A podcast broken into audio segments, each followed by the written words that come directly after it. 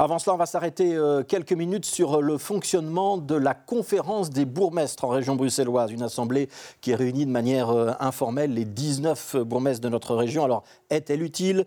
Et si elle est utile, faut-il lui donner une existence euh, légale? On va en débattre pendant quelques minutes avec Mathias Vandenborg, il est député bruxellois pour la NVA, et avec Fabrice Kumps, qui est le bourgmestre d'Anderlecht, donc un des 19 membres de cette conférence. Je commence avec vous, Fabrice Kumps. On va entrer directement dans le concret. Cette conférence de bourgmestre, on dit aujourd'hui que c'est une sorte de gouvernement bis, qu'elle a énormément de pouvoir. Est-ce que vous partagez ce sentiment ou pas?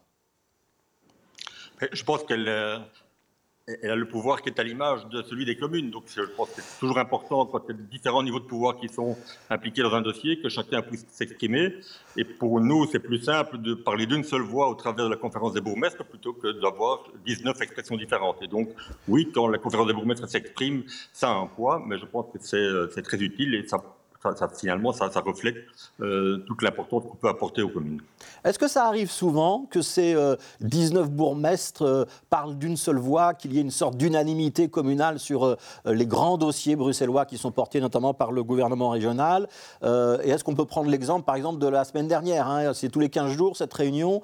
la semaine dernière, vous avez parlé de quoi et en quoi est-ce que vous avez pu éventuellement infléchir ou pas une décision du gouvernement régional? J'ai envie de dire que ça arrive tout le temps. Moi, ça fait deux ans que je siège à la conférence des bourgmestres, euh, depuis que je suis devenu bourgmestre d'Anderlecht. Et donc, euh, depuis deux ans, à aucun moment, on a parlé de, manière différente. Et donc, on a toujours eu des positions qui sont unanimes. Et ça montre bien la maturité, la maturité du système. La semaine dernière, on a évidemment parlé, euh, bien entendu, de la crise ukrainienne et des, réfugiés que nous devions accueillir euh, en, Belgique et à Bruxelles plus particulièrement, ça a fait le, plus gros morceau de notre, de notre ordre du jour. ça veut dire que vous pouvez euh, émettre des recommandations, même si tout ça est informel, euh, aussi bien vers la région bruxelloise, le gouvernement régional, que vers le, le gouvernement fédéral, si c'est nécessaire. vous avez aussi le pouvoir d'entendre un ministre, si vous le souhaitez? C'est pas qu'on a le pouvoir, ça se fait en, en bonne entente, et donc Régulièrement, on invite les ministres à venir s'exprimer. C'est évidemment plus simple pour eux aussi de venir parler à 19 bourgmestres en même temps plutôt que de devoir aller dans les 19 communes différentes. Et donc, c'est, je pense, des avantages des deux côtés. Et donc, euh, on a effectivement euh, cette, envie de dialoguer avec la région, parce qu'il ne faut pas voir ça comme étant une, lutte entre deux niveaux de pouvoir, c'est vraiment un organe de concertation, et donc oui, on s'exprime régulièrement de manière unanime, et euh, on, porte la voix des communes au niveau de pouvoir supérieur alors, un organe de concertation, de consultation et qui permet euh, d'aller plus vite et peut-être de manière plus concrète aussi, parce que les bourgmestres ont une vue de terrain euh, sur un certain nombre de décisions. Mathias Vandenborg, pour la NVA, hein, je rappelle, vous êtes dans l'opposition euh, au Parlement bruxellois. Vous, vous avez parlé d'un gouvernement de l'ombre. C'est l'expression que vous avez employée au Parlement mhm. régional. Vous voulez dire quoi par là? Oui, donc j'ai fait le point que cette structure manque toute transparence. Euh, il n'y a aucun statut légal pour la conférence de bourgmestre. Et là, euh, il échappe toute euh, obligation de, de, transparence. Donc, c'est comme moi, comme je suis conseiller communal à Bruxelles-Ville, mais aussi parlementaire hein, dans la région. Et moi, j'ai aucune idée de ce qui se passe dans cette conférence. J'ai pas vu sur l'agenda, il n'y a pas de rapport écrit. J'ai pas donc des données pour euh, pouvoir dire euh, c'est quoi, qu'est-ce qui, qui s'est discuté là euh, dans la conférence de bourgmestre. Et moi, je pense que ça, c'est problématique. Euh, mais Mathias Van vous êtes député bruxellois, donc vous devez contrôler le gouvernement bruxellois. Vous ne devez pas contrôler les 19 bourgmestres, on est d'accord? Moi, je ne suis pas tout à fait d'accord, non, euh, parce que oui, bien sûr, les 19 bourgmestres ont certains pouvoirs et parfois, il utilise, il utilise cette pouvoir pour bloquer euh, vraiment la région et la politique qui est menée par la région. Donc, euh, ça, c'est un, peu un contre-pouvoir dans cette euh, région qui, qui n'aide pas à, faire évoluer certains dossiers. Est-ce que, vous pouvez, Mathias est-ce que vous pouvez donner un exemple d'un dossier qui aurait été bloqué par les bourgmestres, par exemple? Oui, donc euh, c'est toujours euh, par après que je, reçois des, données, des exemples. Mais par exemple, hein, Monsieur Kums, euh, vous connaissez bien mon collègue Silverstraat, il a mentionné beaucoup sur, allez, il a pesé beaucoup sur la, question de, des primo arrivants. Donc il y a une obligation légale et qui est en place dans la région. Euh, et là, dans la conférence de bourgmestre, vous avez demandé pour la cinquième fois de postponer euh, cette euh, ordonnance. Donc, ça, ça, ne peut pas prendre acte une ordonnance parce que les, les bourgmestres disent ouais, nous ne sommes pas prêts. Alors, Fabrice Cum, c'est ce que Il y a des autres exemples, par exemple la sécurité. Je peux aussi donner plein d'exemples que officiellement c'est la région qui, est, qui a le pouvoir, mais euh, ce pouvoir euh, souvent est mené ou réglé par les bourgmestres. Alors Fabrice, Fabrice est-ce que vous pouvez répondre euh, à Mathias Vandenborg? On peut prendre l'exemple du Covid aussi, hein, où on a vu le Conseil régional de sécurité qui se réunissait très souvent avec hein, Rudy Vervoort, le ministre-président, la fonctionnaire en charge, parfois Ingenheven, etc., et les bourgmestres. C'est là que c'était quand même un des épicentres de la gestion de la crise du Covid dans la région bruxelloise. Vous êtes d'accord? Oui, mais donc il y a deux choses différentes. Il y a le CORES, donc le Conseil régional de sécurité, qui est un organe officiel qui est prévu par les textes. Et donc là, on, le bourgmestre siège effectivement avec plein d'autres euh, intervenants. Et puis il y a la conférence des bourgmestres qui est, c'est vrai, un organe informel pour l'instant. Je reprends l'exemple qui a été cité, celui du parcours d'intégration.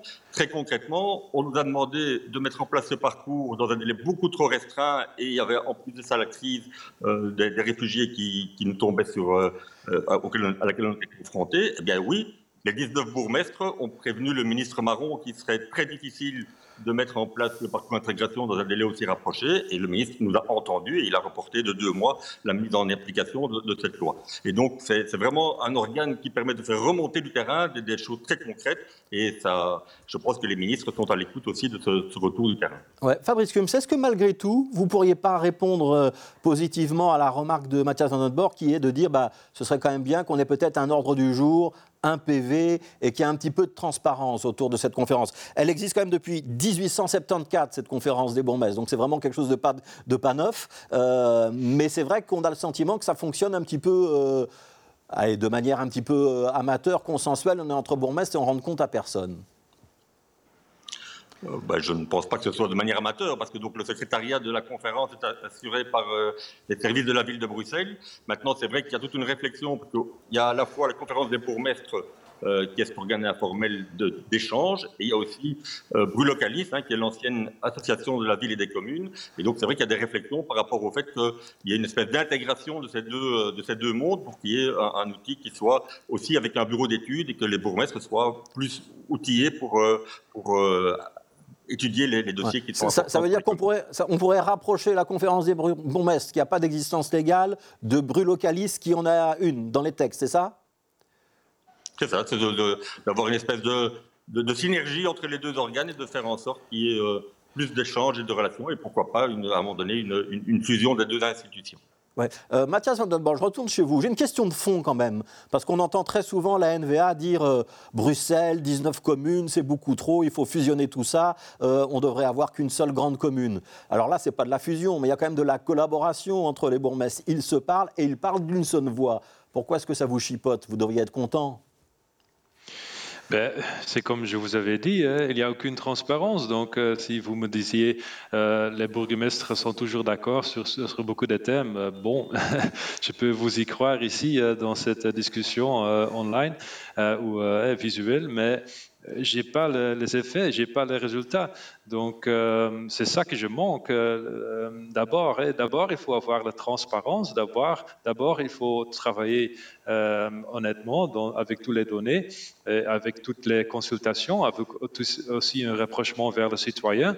Et après, oui, bon, on peut on peut voir qu'est-ce qu'on peut encore peut encore être amélioré. Mais aujourd'hui, c'est comme vous avez dit, hein, c'est comme le 19e siècle est encore vivant ici à Bruxelles allez, dans 2022. Ouais, le 19e siècle, Fabrice Kums, dernière réponse. J'imagine que vous n'allez pas être d'accord avec euh, cette affirmation-là. en fait, je pense que l'attaque contre la conférence des bourgmestres, c'est en fait l'attaque contre les communes. Donc, euh, c'est simplement de faire en sorte que la NVA veut supprimer les communes et donc ils utilisent tous les biais pour euh, supprimer cette institution. On a vu encore avec les crises dernières, la, crise euh, sanitaire et la crise des réfugiés, on voit bien que tous les niveaux de pouvoir s'appuient sur les communes, hein, en ce compris le fédéral qui, dit, euh, qui demande aux communes de gérer tous ces aspects concrets et pratiques sur le terrain. Donc pour moi, les communes sont une institution essentielle dans notre dispositif. La NVA ne le pense pas et donc elle utilise tous les biais pour euh, essayer de nous attaquer.